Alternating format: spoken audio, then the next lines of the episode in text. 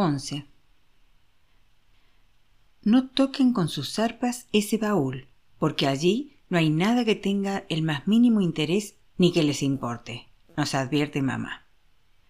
Lo único que guarda en el baúl es un montón de papeles.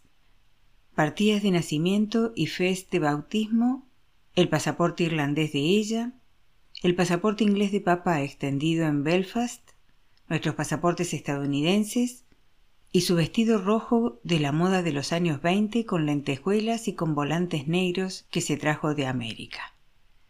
Quiere guardar ese vestido para siempre para que le recuerde que fue joven y que bailaba. Lo que guarda en el baúl no me importa hasta que formo un equipo de fútbol con Billy Campbell y con Malachi.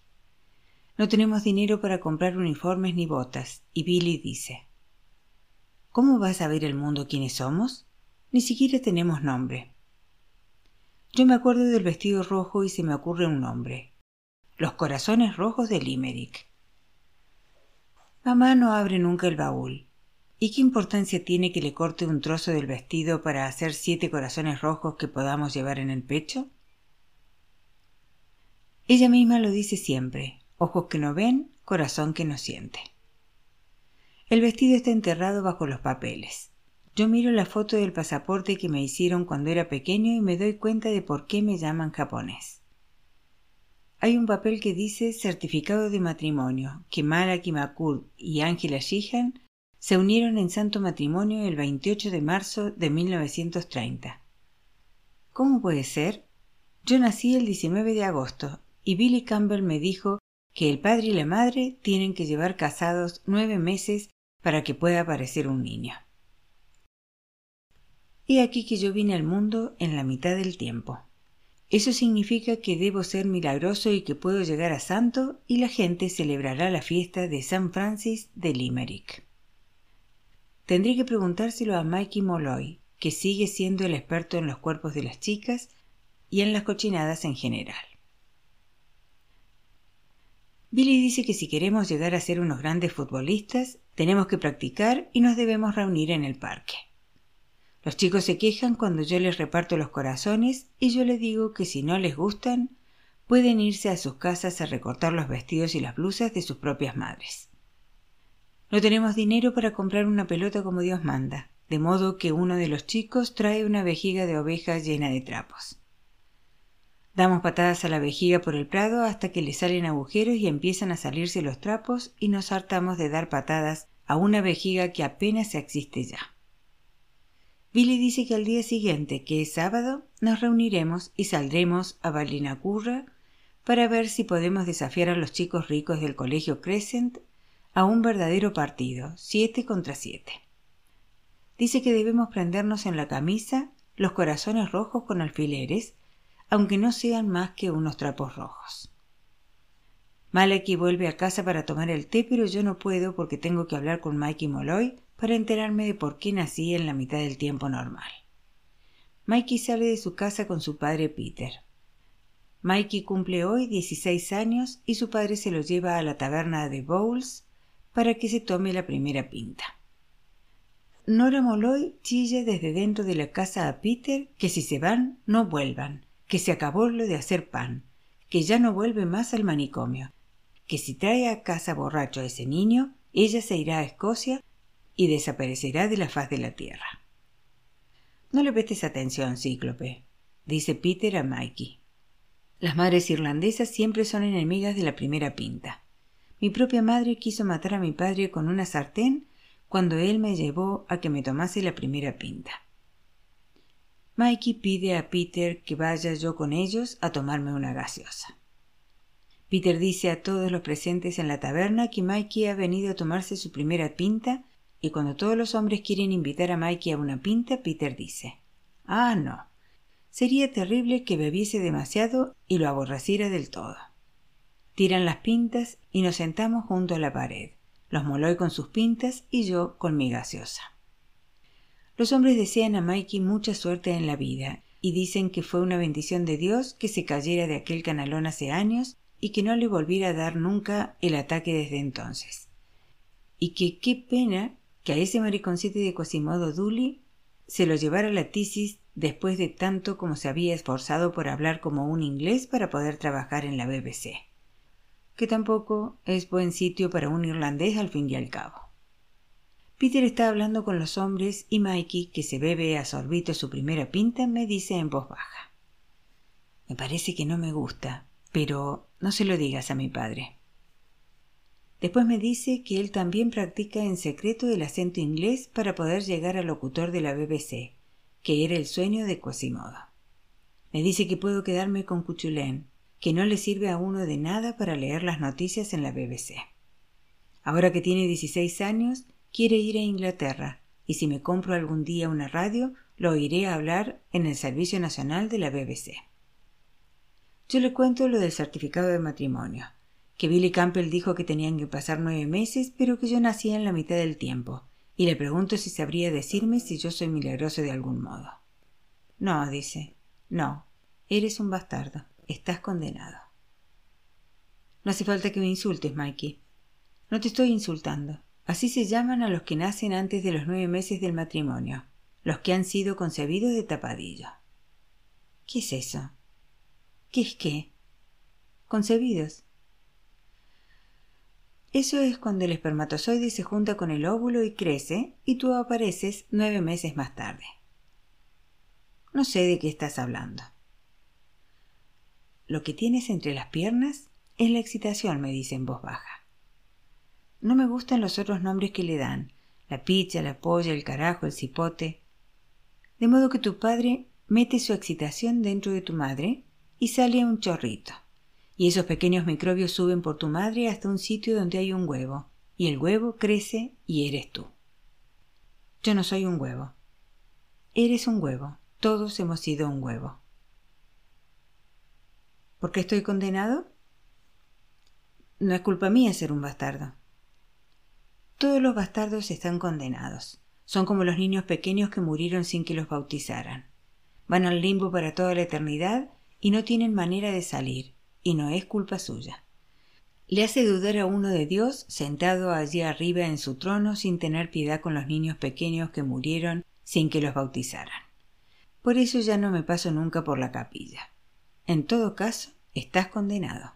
Tu padre y tu madre tuvieron la excitación sin estar casados, por eso tú no estás en gracia de Dios.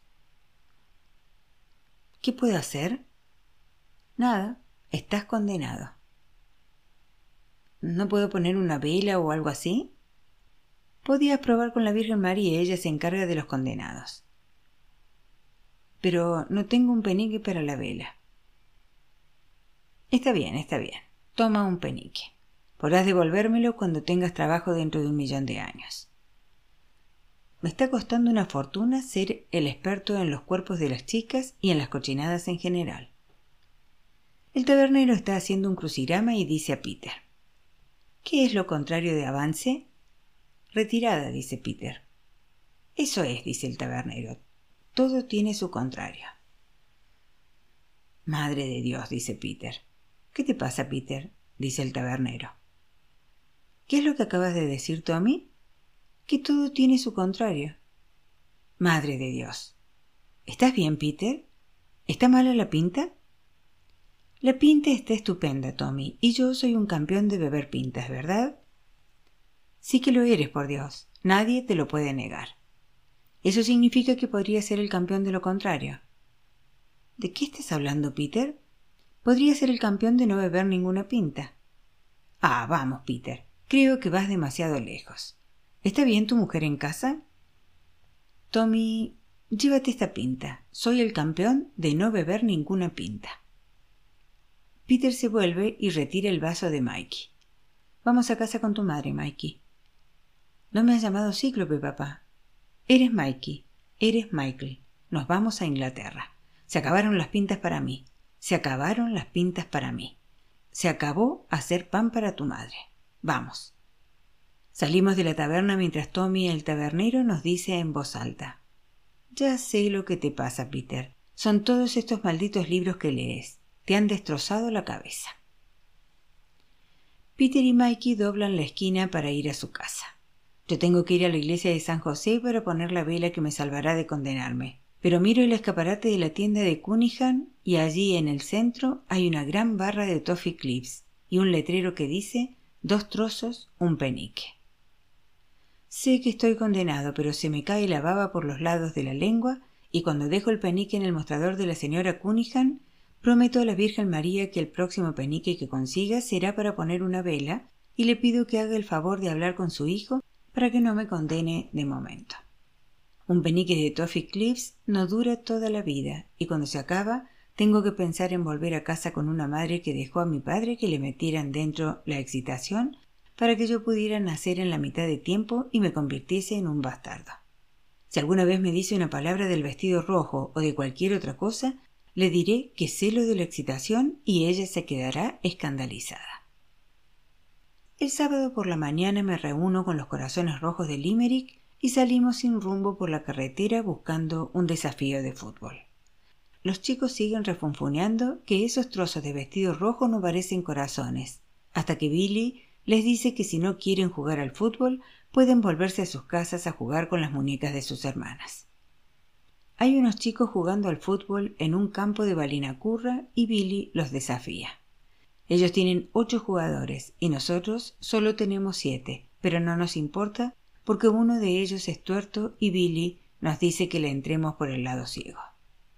Además, dice, Frankie McCurry está casi ciego con los dos ojos malos que tiene y eso es peor. Los otros llevan todos camisetas azules y blancas y calzones blancos y buenas botas de fútbol. Uno de ellos dice que parece que venimos de un naufragio y nosotros tenemos que sujetar a Malaki para que no se pegue con ellos. Acordamos jugar media hora porque los chicos de Balinacurra dicen que tienen que ir a almorzar. A almorzar. Todo el mundo come a mediodía, pero ellos almuerzan. Si nadie marca gol en media hora, quedaremos empatados. Jugamos atacando y defendiéndonos hasta que Billy se hace con la pelota y sube corriendo y gambeteando por la banda tan aprisa que nadie es capaz de atraparlo y la pelota entra en la portería. La media hora casi ha terminado, pero los chicos de Balinacurra quieren jugar otra media hora y consiguen marcar cuando ya está muy avanzada la segunda media hora. Después la pelota sale por la línea de banda. Sacamos nosotros, Billy se pone en la línea de banda con la pelota sobre la cabeza. Finge mirar a Malaki, pero me tira la pelota a mí. Me viene como si fuera lo único que existiera en el mundo. Viene directa a mi pie y lo único que tengo que hacer es girar a la izquierda y enviar la pelota directamente a la portería. Veo una luz blanca dentro de mi cabeza y me siento como un chico que hubiera subido al cielo. Floto por todo el campo hasta que los corazones rojos de Limerick me dan palmadas en la espalda y me dicen Ha sido un gran gol, Frankie. Tú también has estado bien, Billy. Volvemos caminando por la avenida O'Connell y yo no dejo de pensar en el modo en que me vino al pie la pelota, y seguro que le envió Dios o la Virgen María que nunca enviarían una bendición así a alguien que estuviera condenado por haber nacido en la mitad del tiempo. Y sé que no se me olvidará mientras viva esa pelota de Billy Campbell, ese gol. Mamá se encuentra con Brady Hannon y con la madre de ésta que suben por el callejón y le hablan de las pobres piernas del señor Hannon. Pobre John. Es una prueba para él volver a casa en bicicleta todas las noches después de repartir carbón y turba todo el día en la carreta grande trabajando para los almacenistas de carbón de la carretera del muelle. Le pagan por trabajar de las ocho de la mañana a las cinco y media de la tarde, aunque él tiene que preparar el caballo mucho antes de las ocho y tiene que dejarlo listo para pasar la noche mucho después de las cinco y media. Se pasa el día subiendo y bajando con esa carreta llevando sacos de carbón y turba, intentando desesperadamente que no se le muevan las vendas de las piernas para que no le entre el polvo en las llagas abiertas. Las vendas se le están pegando siempre y tiene que arrancárselas y cuando llega a casa ella le lava las llagas con agua tibia y jabón, se las unta de ungüento y se las vuelve a vendar con vendas limpias. No pueden permitirse unas vendas nuevas cada día, de modo que ella lava las viejas una y otra vez hasta que están grises. Mamá dice que el señor Hannon debería ir al médico. Claro, dice la señora Hannon, ha ido al médico una docena de veces, y el médico le dice que tiene que descansar las piernas. Eso es todo, que descanse las piernas. ¿Y cómo va a descansar las piernas? Tiene que trabajar. ¿De qué viviríamos si no trabajase?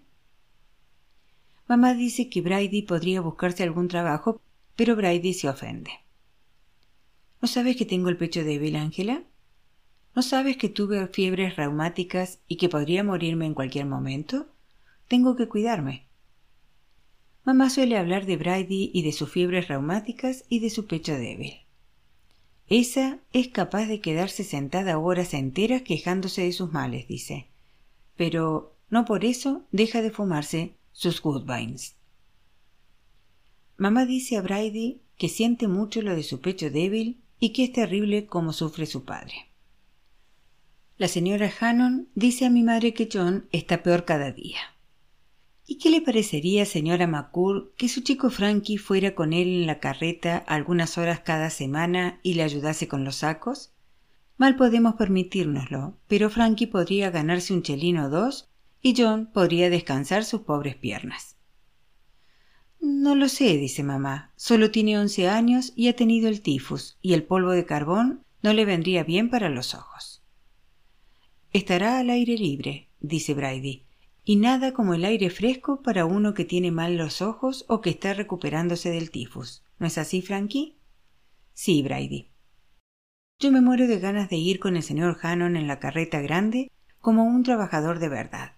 Si lo hago bien, podría consentirme que dejase de ir a la escuela para siempre, pero mamá dice puede hacerlo siempre que no sea obstáculo para sus estudios, y puede empezar un sábado por la mañana.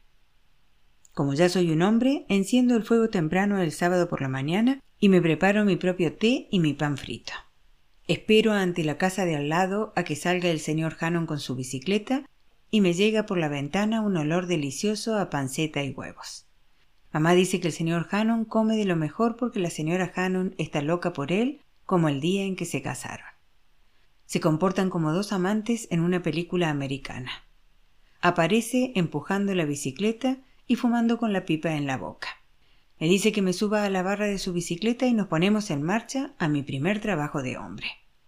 Mientras vamos en bicicleta, tiene la cabeza sobre la mía y el olor de la pipa es delicioso. Sus ropas tienen un olor a carbón que me hace estornudar. Hay hombres que marchan a pie o en bicicleta hacia los almacenes de carbón, las fábricas de harinas de Rank y las compañías de vapores de Limerick que están en la carretera del muelle.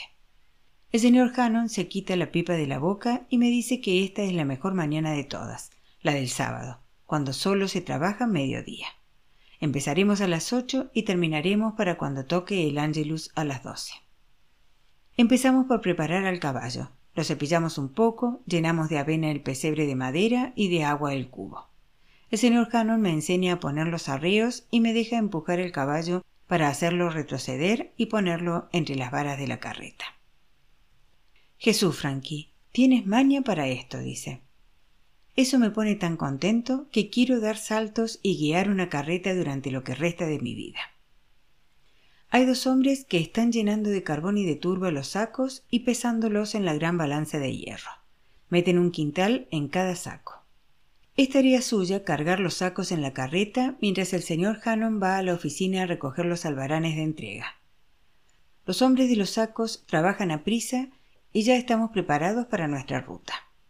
El señor Hannon se sienta en la parte izquierda de la carreta y hace restallar el látigo para enseñarme dónde debo sentarme en la parte derecha. La carreta está tan alta y tan cargada de sacos que es difícil subirse, y yo lo intento apoyándome en la rueda. El señor Hannon dice que nunca debo volver a hacer una cosa así. No pongas nunca la pierna ni la mano dentro de una rueda cuando el caballo está enjaezado entre las varas. Al caballo se le puede ocurrir darse un paso por su cuenta y tú te encuentras con que la rueda te ha atrapado la pierna o el brazo, que te la ha arrancado y que te has quedado mirándola. Tira por ahí, dice el caballo, y éste sacude la cabeza y hace sonar los arreos. El señor Hannon se ríe. Este caballo es tan tonto que le gusta trabajar, dice. No hará sonar los arreos dentro de unas horas.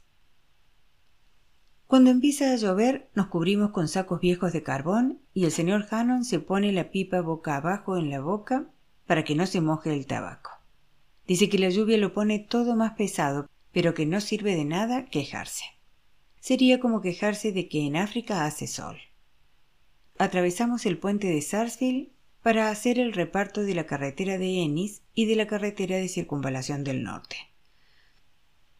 Gente rica, dice el señor Hannon, y que tarda mucho en llevarse la mano al bolsillo a la hora de dar propina.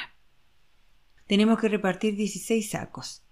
El señor Hannon dice que hoy tenemos suerte porque en algunas casas reciben más de un saco, y así él no tiene que subirse y bajarse tanto de esa carreta destrozándose las piernas. Cuando nos detenemos, se baja y yo arrastro el saco hasta el borde y se lo pongo en los hombros. Algunas casas tienen patios delanteros en los que hay una trampilla que se abre y se vuelca por ella el contenido del saco hasta que éste se vacía, y eso es fácil. Hay otras casas con largos patios traseros y se nota que al señor Hannon le hacen sufrir las piernas cuando tiene que llevar a cuesta los sacos desde la carreta hasta los cobertizos que están cerca de las puertas traseras. Ay Jesús, Frankie, ay Jesús. Esta es su única queja y me pide que le eche una mano para volver a subirse a la carreta. Dice que si tuviera una carretilla podría llevar en ella los sacos desde la carreta hasta la casa y que eso sería una bendición, pero una carretilla le costaría el sueldo de dos semanas. ¿Y quién puede permitirse tal cosa? Los sacos están entregados y ha salido el sol. La carreta está vacía y el caballo sabe que ha terminado su jornada de trabajo. Es muy bonito ir sentado en la carreta mirando al caballo a lo largo, desde la cola hasta la cabeza, traquetear por la carretera de Ennis, atravesar el Shannon y subir la carretera del muelle. El señor Hannon dice que un hombre que ha repartido 16 quintales de carbón y de turba se ha ganado una pinta, y que el chico que le ha ayudado se ha ganado una gaseosa. Me dice que debo ir a la escuela para no acabar como él, que tiene que trabajar mientras se le pudren las dos piernas. Ve a la escuela, Frankie, y sal de Limerick y de la propia Irlanda.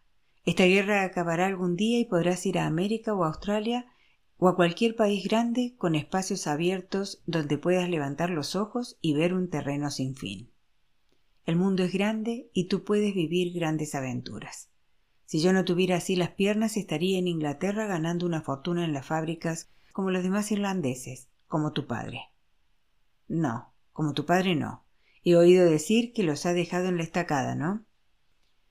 No sé cómo un hombre en su sano juicio puede marcharse y dejar que su mujer y su familia pasen hambre y tiemblen de frío en un invierno como los de Limerick. A la escuela, Frankie, a la escuela. Los libros, los libros, los libros sal de Limerick, antes de que se te pudran las piernas y de que se te derrumbe la mente del todo. El caballo marcha al paso y cuando llegamos al almacén de carbón, le echamos el pienso y agua y lo cepillamos. El señor Hannon le habla todo el tiempo y lo llama mi viejo amigo, y el caballo resopla y apoya el hocico en el pecho del señor Hannon. A mí me encantaría llevarme este caballo a casa y dejar que se alojase en el piso de abajo cuando nosotros estuviésemos arriba en Italia. Pero, aunque pudiera hacerlo entrar por la puerta, mi madre me gritaría que lo que menos nos hace falta en esta casa es un caballo. Las calles que suben de la carretera del muelle son demasiado empinadas para que el señor Hannon pueda subirlas en bicicleta llevándome a mí, de modo que vamos caminando. Tiene las piernas doloridas por el día de trabajo y tardamos mucho tiempo en subir hasta la calle Henry. Se apoya en la bicicleta o se sienta en los escalones de las entradas de las casas apretando con los dientes la pipa que lleva en la boca. Yo me pregunto cuándo me dará el dinero del día de trabajo porque mamá podría dejarme ir al cine Lyric si llego a tiempo a casa con Michelin o con lo que me dé el señor Hannon. Llegamos a la puerta de la taberna de South. Entra, me dice. ¿No te había prometido una gaseosa? El tío Paquitín está sentado en la taberna. Está todo negro como siempre, y está sentado al lado de Bill Galvin, que está todo blanco como siempre, resollando y tomándose grandes tragos de su pinta de cerveza negra. ¿Cómo están? dice el señor Hannon y se sienta al otro lado de Bill Galvin y todos los presentes en la taberna se rían. Jesús, dice el tabernero, miren eso, dos trozos de carbón y una bola de nieve. Los hombres que están en otras partes de la taberna se acercan a ver a los hombres negros como el carbón, con el hombre blanco como la cal en medio, y quieren avisar al Limerick líder para que venga alguien con una cámara de fotos. ¿Cómo estás todo negro tú también, Frankie? dice el tío Pa. ¿Te has caído a una mina de carbón? He estado ayudando al señor Hannon en la carreta. Tus ojos tienen un aspecto atroz, Frankie. Parecen huellas de meada en la nieve. Es del polvo del carbón, tío Pa. Lávatelos cuando llegues a tu casa. Sí, tío Pa. El señor Hannon me invita a una gaseosa. Me da el chelín por el trabajo de la mañana y me dice que ya puedo volver a mi casa, que soy un gran trabajador y que puedo ayudarle la semana siguiente a la salida de la escuela. Camino de casa me veo reflejado en el cristal de un escaparate, todo negro del carbón, y siento que soy un hombre, un hombre que lleva un chelín en el bolsillo, un hombre que se ha tomado una gaseosa en una taberna con dos carboneros y un calero. Ya no soy un niño, y bien podría dejar de ir a la escuela Leme para siempre. Podría trabajar todos los días con el señor Hannon, y cuando éste tuviera demasiado mal las piernas, podría hacerme cargo de la carreta y repartir el carbón a los ricos durante el resto de mi vida, y mi madre no tendría que ir a pedir limosna a la residencia de los redentoristas. La gente que va por la calle me dirige miradas de curiosidad. Los niños y las niñas se ríen y me dicen a gritos Allí va el desollinador. ¿Cuánto quieres por limpiarnos la chimenea? ¿Te has caído a una carbonera? ¿Te ha quemado la oscuridad? Son unos ignorantes. No saben que me he pasado el día repartiendo quintales de carbón y de turba. No saben que soy un hombre. Mamá está dormida arriba en Italia con Alfie y hay un abrigo colocado sobre la ventana para que la habitación esté a oscuras. Le digo que me he ganado un chelín y ella me dice que puedo irme al Lyric, que me lo merezco. Me dice que me quede dos peniques y que deje el resto del chelín en la repisa de la chimenea del piso de abajo para que ella pueda mandar a comprar una hogaza de pan para el té. De pronto se cae el abrigo de la ventana y la habitación se llena de luz. Mamá me mira. Dios del cielo, hay que ver cómo tienes los ojos. Ve abajo y yo bajaré dentro de un momento para lavártelos. Calienta agua en la tetera y me lava los ojos con polvos de ácido bórico y me dice que no puedo ir al cine líric, ni hoy ni nunca, hasta que se me curen los ojos, aunque sabe Dios cuándo se me curarán. No puedes repartir carbón tal como tienes los ojos, dice. El polvo te lo destrozará seguro. Yo quiero hacer ese trabajo. Quiero traer a casa el chelín. Quiero ser un hombre. Puede ser un hombre sin traer a casa un chelín. Ve arriba y acuéstate y descansa los ojos, o serás un hombre, pero ciego. Yo quiero hacer ese trabajo. Me lavo los ojos tres veces al día con los polvos de ácido bórico. Recuerdo lo que me dijo Simus en el hospital de cómo se curó su tío los ojos con el ejercicio de parpadear y procuro pasarme sentado parpadeando una hora cada día. Simus dijo que no había cosa mejor que parpadear para tener los ojos fuertes. Y ahora yo parpadeo sin parar hasta que Malaki va corriendo a mi madre que está hablando en el callejón con la señora Hannon. Mamá, a Frankie le pasa algo, está arriba parpadeando sin parar. Ella sube corriendo. ¿Qué pasa? Estoy haciendo el ejercicio para tener los ojos fuertes. ¿Qué ejercicio? Parpadear. Parpadear no es ningún ejercicio. Simus, el del hospital, dice que no hay mejor cosa que parpadear para tener los ojos fuertes. Su tío tenía los ojos muy sanos porque parpadeaba. Ella dice que me estoy volviendo raro y vuelve al callejón y a su charla con la señora Hannon y yo parpadeo y me baño los ojos con los polvos de ácido bórico disueltos en agua tibia. Oigo por la ventana a la señora Hannon. Tu pequeño Frankie viene a John como caído del cielo, pues lo que le estaba estropeando del todo las piernas era tanto subirse y bajarse de la carreta. Mamá no dice nada, y eso significa que le da tanta lástima al señor Hannon que me dejará que le vuelva a ayudar el día del reparto fuerte que es el jueves. Me lavo los ojos tres veces al día y parpadeo hasta que me duelen las cejas. Parpadeo en la escuela cuando el maestro no mira y todos los chicos de mi clase me llaman Guiños y añaden este mote a la lista.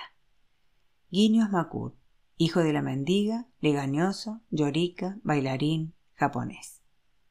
A mí ya no me importa lo que me llamen mientras se me vayan curando los ojos y mientras tenga un trabajo fijo que consiste en levantar quintales de carbón en una carreta.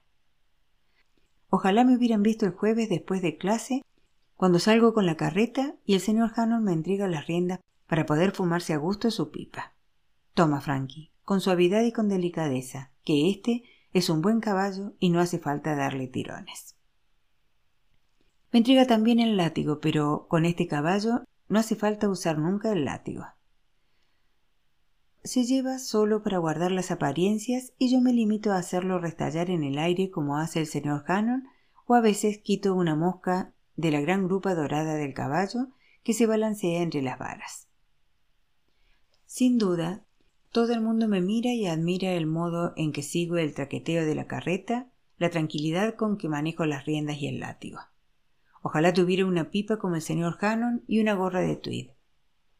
Ojalá pudiera ser un carbonero de verdad, con la piel negra como el señor Hannon y como el tío Paquitin, para que la gente dijera ese que va por allí es Frankie McCourt, el que reparte todo el carbón de Limerick y se bebe su pinta en la taberna de South. No me lavaría nunca la cara, estaría negro todos los días del año hasta el día de Navidad cuando todos esperan que te laves bien para celebrar la venida del niño Jesús. Sé que a él no le importaría porque he visto a los tres reyes magos en el nacimiento de la iglesia de los redentoristas y uno de ellos era más negro que el tío Paquitin, que es el hombre más negro de Limerick. Y si un rey mago es negro, eso significa que en cualquier sitio del mundo donde vayas te encontrarás con alguien que reparte carbón. El caballo levanta la cola y le caen del trasero grandes montones de mierda amarilla y humeante. Yo me dispongo a tirarle de las riendas para que pueda pararse y aliviarse a gusto, pero el señor Harold me dice No, Frankie, déjalo que siga trotando. Siempre cagan al trote. Es una de las ventajas que tienen los caballos. Cagan al trote. Y tampoco son sucios ni apestan como la raza humana. En absoluto, Frankie. No hay nada peor en el mundo que entrar en un retrete después de que un hombre haya comido manitas de cerdo y se ha pasado la noche bebiendo pintas. La peste que echa eso podría retorcer la nariz a un hombre fuerte. Los caballos son diferentes, no comen más que avena y heno y lo que echan es limpio y natural. Trabajo con el señor Hannon después de las clases de los martes y los jueves y la media jornada de la mañana del sábado, y así me gano tres chelines para mi madre, aunque ella está siempre preocupada por mis ojos. En cuanto llego a casa me los lava y me hace descansarlos durante media hora. El señor Hannon me dice que los jueves me esperará cerca de la escuela Lemmy después de hacer el reparto en la calle Barrington. Ahora me verán los chicos. Ahora sabrán que soy un trabajador y que soy algo más que un legañoso llorica bailarín y japonés. Arriba, dice el señor Hannon, y yo me subo a la carreta como cualquier trabajador. Miro a los chicos que me contemplan boquiabiertos. Boquiabiertos. Digo al señor Hannon que si quiere fumarse la pipa a gusto, yo tomaré las riendas, y cuando me las pasa, estoy seguro de que los oigo resoplar de asombro. Digo al caballo, tira por ahí, como le dice el señor Hannon. Nos alejamos al trote y sé que hay docenas de chicos de la escuela Lemmy que están cometiendo el pecado capital de la envidia. Vuelvo a decir al caballo, tira por ahí, para asegurarme de que todos lo han oído, para asegurarme de que se enteren de que soy yo el que conduce esta carreta y nadie más, para asegurarme de que no se les olvide que fue a mí a quienes vieron en esa carreta con las riendas y con el látigo. Es el día mejor de mi vida, mejor que el día de mi primera comunión que echó a perder la abuela, mejor que el día de mi confirmación cuando me dio el tifus. Ya no me ponen motes, ya no se ríen de mis ojos legañosos. Me preguntan cómo he encontrado un trabajo tan bueno a los once años y cuánto me pagan, y si voy a tener ese trabajo para siempre. Me preguntan si hay otros trabajos buenos en los almacenes de carbón y si podría darles una recomendación. También hay chicos mayores de trece años que se encaran conmigo y me dicen que son ellos los que deberían tener ese trabajo, porque son más grandes y yo no soy más que un enano esmirriado y no tengo hombros. Que digan lo que quieran, el trabajo lo tengo yo y el señor Cannon me dice que soy fantástico. Algunos días tiene tan mal las piernas que apenas puede andar y se advierte que la señora Hannon está preocupada. Me da un tazón de té y yo la observo mientras le remanga las perneras del pantalón y le despega las vendas sucias. Las llagas están rojas y amarillas, enlodadas con polvo de carbón. Se las lava con agua jabonosa y se las unta con un ungüento amarillo. Le pone las piernas en alto apoyándolas en una silla y él se queda así toda la noche leyendo el periódico o un libro de la estantería que tiene sobre la cabeza. Las piernas se le están poniendo tan mal que tiene que levantarse una hora antes por la mañana para desentumecérselas, para ponerse otro vendaje. Una mañana de sábado, cuando todavía es de noche, la señora Hannon llama a nuestra puerta y me pregunta si puedo ir a casa de un vecino y pedirle prestada la carretilla para llevarla en la carreta, pues ese día el señor Hannon no será capaz de llevar a cuesta los sacos y quizás pudiera yo llevárselos en la carretilla. Tampoco podrá llevarme en la bicicleta, así que yo puedo esperarlo en el almacén con la carretilla. Lo que sea si es para el señor Hannon, que Dios lo bendiga, dice el vecino. Lo espero en la puerta del almacén de carbón y lo veo venir hacia mí en bicicleta más despacio que nunca. Está tan rígido que apenas es capaz de bajarse de la bicicleta y me dice Eres un gran hombre, Frankie. Me deja que prepare el caballo, aunque todavía me cuesta trabajo ponerle los arreos. Me deja guiar la carreta hasta la salida del almacén y por las calles heladas, y a mí me gustaría seguir guiándolas para siempre y no volver nunca a casa. El señor Hannon me enseña a arrastrar los sacos al borde de la carreta y a dejarlos caer al suelo para poder arrastrarlos a la carretilla y llevarlos a las casas. Me enseña a levantar los sacos y a empujarlos sin hacer esfuerzo, y a mediodía ya hemos repartido los dieciséis sacos. Me gustaría que me vieran ahora los chicos de la escuela Lemmy, cómo guío al caballo y muevo los sacos, cómo lo hago todo mientras el señor Hannon descansa las piernas. Me gustaría que me vieran empujar la carretilla hasta la taberna de South y tomarme la gaseosa donde el señor Hannon, el tío Pa y yo mismo estamos todos negros y Bill Galvin está todo blanco. Me gustaría enseñar a todo el mundo las propinas que me deja quedarme el señor Hannon. Cuatro chelines y el chelín que me da por el trabajo de la mañana, cinco chelines en total. Mamá está sentada junto al fuego y cuando le entrego el dinero me mira lo deja caer en su regazo y llora. Yo estoy confuso, porque lo normal es que el dinero alegre a la gente. Mírate los ojos, dice. Acércate al espejo y mírate los ojos. Tengo la cara negra y los ojos están peor que nunca. El blanco del ojo y los párpados están rojos y el líquido amarillo mana por las comisuras y sale por encima de los párpados inferiores. Cuando el líquido deja de manar un rato, forma una costra que hay que retirar con la mano o lavándola. Mamá dice que es la última vez. Se acabó el señor Hannon. Yo intento explicarle que el señor Hannon me necesita. Ya casi no puede andar.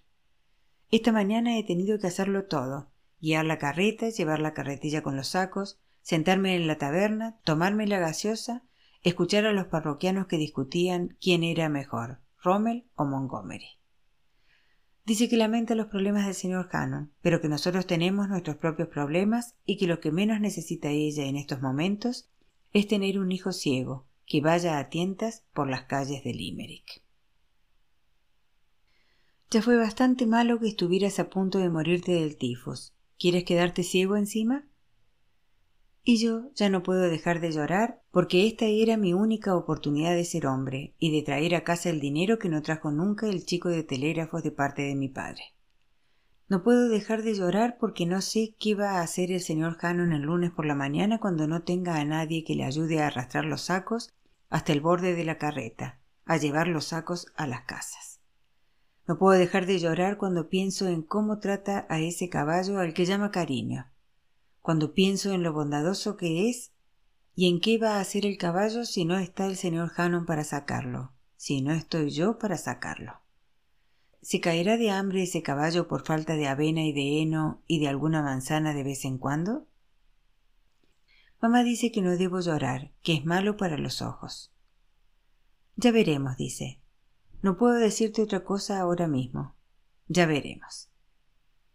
Me lava los ojos y me da seis peniques para que vaya con Malaki al Lyric a ver El hombre al que no pudieron ahorcar de Boris Karloff y nos tomemos dos trozos de Toffee Cliffs. Me cuesta trabajo ver la pantalla con el líquido amarillo que me emana de los ojos, y Malaki tiene que contarme lo que pasa. Los espectadores que están a nuestro lado le dicen que se calle, que quieren oír lo que dice Boris Karloff y cuando Malaki les responde y les dice que lo único que hace es ayudar a su hermano ciego, avisan al acomodador Frank Gauguin y éste dice que como oiga decir una sola palabra más a Malaki, nos echa a los dos. A mí me da igual, encuentro el modo de apretarme un ojo para extraer el líquido y despejar el ojo, y veo la pantalla mientras se llena el otro ojo y voy cambiando de ojo. Aprieto, miro, aprieto, miro y lo veo todo amarillo. El lunes por la mañana la señora Hannon vuelve a llamar a nuestra puerta.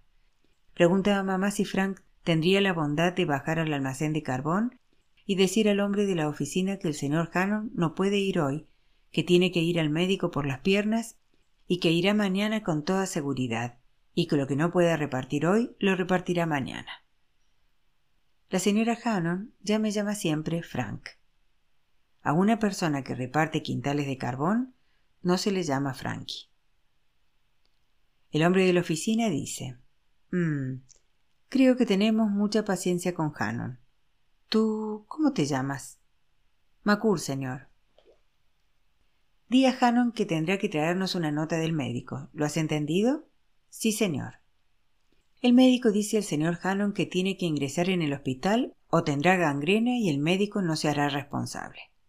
La ambulancia se lleva al señor Hannon y yo pierdo mi gran trabajo. Ahora estaré blanco como todos los de la escuela Lemmy, sin carreta, sin caballo, sin chelines que llevar a casa para dárselos a mi madre. Al cabo de unos días llama a nuestra puerta Brady Hannon. Dice que su madre le gustaría que yo fuera a visitarla, a tomarme una taza de té con ella. La señora Hannon está sentada junto al fuego con una mano en el asiento de la silla del señor Hannon. Siéntate, Frank, me dice, y cuando pretendo sentarme en una de las sillas corrientes de la cocina dice No, siéntate aquí, siéntate en su propia silla. ¿Sabes cuántos años tiene Frank? Oh, debe ser muy mayor, señora Hannon. Debe de tener treinta y cinco años. Ella sonríe. Tiene unos dientes preciosos. Tiene cuarenta y nueve años, Frank, y un hombre a esa edad no debería tener así las piernas.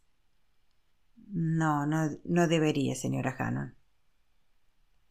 ¿Sabes que le dabas mucha alegría al acompañarlo en esa carreta? No lo sabía, señora Hannon. Sí se la dabas.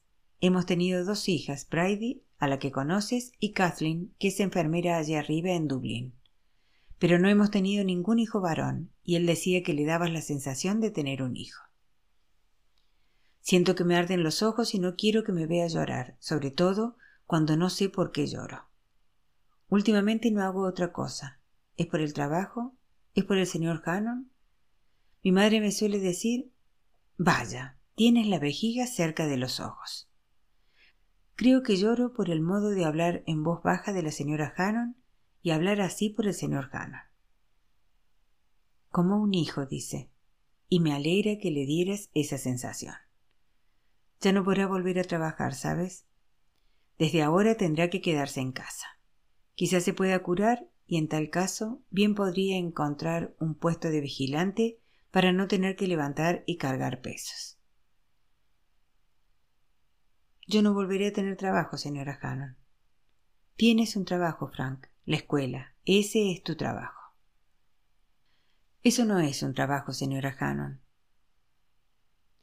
Nunca tendrás un trabajo igual, Frank. Al señor Hannon se le parte el corazón de imaginarte arrastrando los sacos de carbón de una carreta y a tu madre también se le parte el corazón y te destrozarías los ojos. Siento mucho haberte metido en esto, pues puse a tu pobre madre en un compromiso, entre tus ojos y las piernas del señor Hannon. ¿Podría ir al hospital a ver al señor Hannon? Quizás no te dejen entrar, pero claro que puedes venir a verlo aquí. Bien sabe Dios que no hará gran cosa más que leer y mirar por la ventana. Mamá me dice en casa. No debes llorar, aunque, por otra parte, las lágrimas son saladas y te lavarán el líquido malo de los ojos.